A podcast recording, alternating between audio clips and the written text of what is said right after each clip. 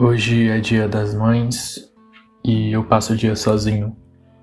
Ouvi celebrações na casa da frente, onde mora uma senhora mais velha. Chegam carros de casais e crianças. Depois do almoço, o movimento some. Só sobraram pássaros, principalmente agora que o sol já está indo embora. Eu chamo esse livro para passar a tarde comigo. E resolvi gravar esse episódio acidental. São poemas de Regina Azevedo sobre seu avô, homem que tatuava a cidade na sola dos chinelos, e sua avó, mulher que ensinou Regina a ser professora. Ela escreve para eles, dedica a eles, pensa neles quase todos os dias. Este é um livro sobre família, amor, lembrança, companhia, sobre se cercar de lembranças para não se sentir só. Fico pensando se é isso que significa carcaça, o título do livro, mas não cheguei a nenhuma conclusão.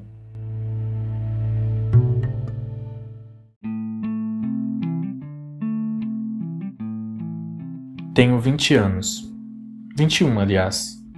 Este livro será publicado com o nome Regina Azevedo na capa. É mentira, meu nome é Maria Regina. Mamãe vai gostar de ler isso. Na última noite sonhei com um homem que dizia dois versos de um poema. Um poema nasce do escuro. O outro verso eu esqueci. Semana passada fui ao oftalmologista. Tenho mais de 20 anos, mais de 6 graus, já posso operar a miopia. Enquanto fazia o exame de vista pela milésima vez na vida, tive vontade de perguntar: como vocês fazem com quem não é alfabetizado? Como alguém reconhece um A se ainda não foi ensinado que aquilo é um A?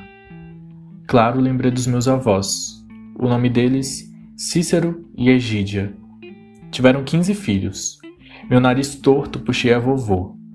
A vovó eu puxei a pouca paciência. Espero que daqui a uns anos meus cabelos sejam de nuvem, como eram os dela. Cícero e Egídia não aprenderam a ler e escrever. Quando fui ensinada, tentei ensinar a eles. Vovô sabia escrever o nome dele, o dela, vovó não. Vovó não tinha paciência. Penso nos meus avós todos os dias da minha vida. Vejo meus avós na faculdade de letras. Vejo meus avós no espelho Vejo meus avós na pele ensolarada dos trabalhadores. Um poema nasce do escuro. E depois o que vem?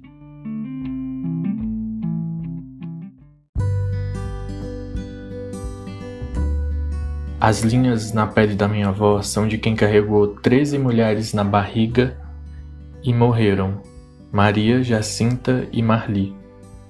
Naquele tempo, um bebê morria por tudo, mesmo com história de sal grosso, erva cidreira e banho no açude.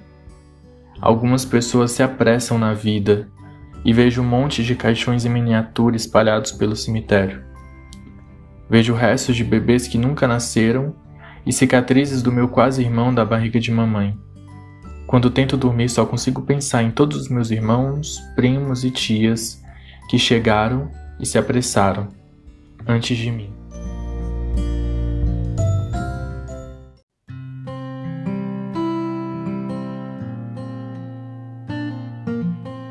Nossa casa nas estrelas. Vovô, meu rosto tá colorido porque as lágrimas são todas tintas e você faz falta como nenhum outro corpo faria. O seu afago, o seu olhar desajustado, a sua calma e sua aflição sempre fizeram de você um rei, de um mundo, de uma família de súditos que punham você em altares tão altos que só eu, com três anos de idade, conseguia abraçar. Você vivia se afogando em mares e mares de xícaras de café, em rios e rios de riachos e açudes, e acordava antes do sol para cuidar da terra e ouvir o canto dos pássaros, e se fundir aos bichos, às plantas e voar além do céu o seu nariz era comprido e apontava sempre para cima, e você sempre me aponta para frente ou para o céu estrelado. Você me segurava firme, me apoiava em seus braços e eu dava os meus primeiros passos enquanto você descobria, talvez pela segunda vez, o que era o amor. Em todos esses tão poucos anos, você conseguiu me transformar em uma criança feliz. Sempre me ajudar, me acalentar, me fazer saber ser algo muito e muito além do que talvez seja essa coisa que imaginamos parecer com a vida. Nosso amor, vovô, não se partirá como uma coluna quebrada. Nossa cavalgada não cessará se cairmos do cavalo. Nosso suco de caju sempre virá à garganta, mesmo se o coração estiver estilhaçado e nossa boca ressecada. Se uma atendente de UTI proibir a minha entrada, ficarei aos berros. Gritarei ao mundo inteiro e correrei como gostaria que você pudesse correr, a plenos pulmões, só eu e o vento, até chegar a você. O choque é grande. A saudade me queima o peito, mas as carnes brancas não se comparam aos nossos sorrisos coloridos no meio daquelas nuvens de fumaça da cidade, nem aqueles anos com gosto de acerola tirada do pé. E aí, nessa idade que imaginamos ser mais sensata, eu sento e apoio o rosto molhado na beira da cama. Olho pro teto recém-pintado e penso que você poderia estar ao meu lado, não fosse essa coisa que gostam de chamar de morte. Aí eu também penso, e se eu fosse morar com você? Já que você não pode vir me ver, e aí eu então enxugo o rosto. Abro a gaveta Tiro as tintas, sujo os dedos, molho os pincéis e, não necessariamente nessa ordem, pinto nossa casa nas estrelas. Eu, você, você, eu, eu, você, você, eu e as estrelas. Vovô, somos suco de caju.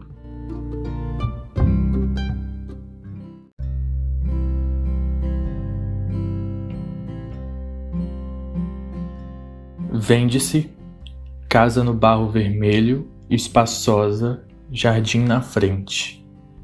Vende-se uma casa e suas memórias. Vende-se a casa das tias. Vende-se a casa onde aprendi a escrever, a casa onde aprendi a ler, a casa onde brincamos, a casa onde compravam 20 picolés caicó a casa onde aprendemos a adiar banhos, a casa onde tudo podia, a casa onde era proibido não repetir o almoço, a casa onde assistimos o sítio do pica-pau amarelo, a casa onde Leonardo bateu a cabeça, criou o galo, a casa para onde sempre se podia voltar, a casa dos meus avós.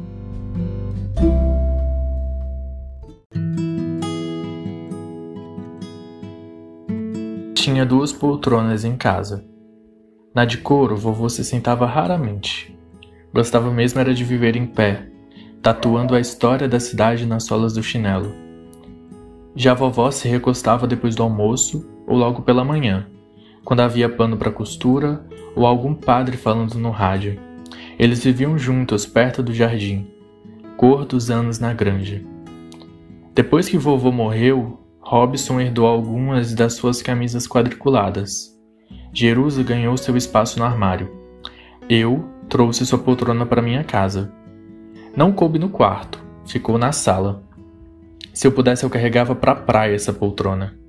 Se eu pudesse, eu grudava minha pele nessa poltrona. Se eu pudesse, eu desenhava você nessa poltrona.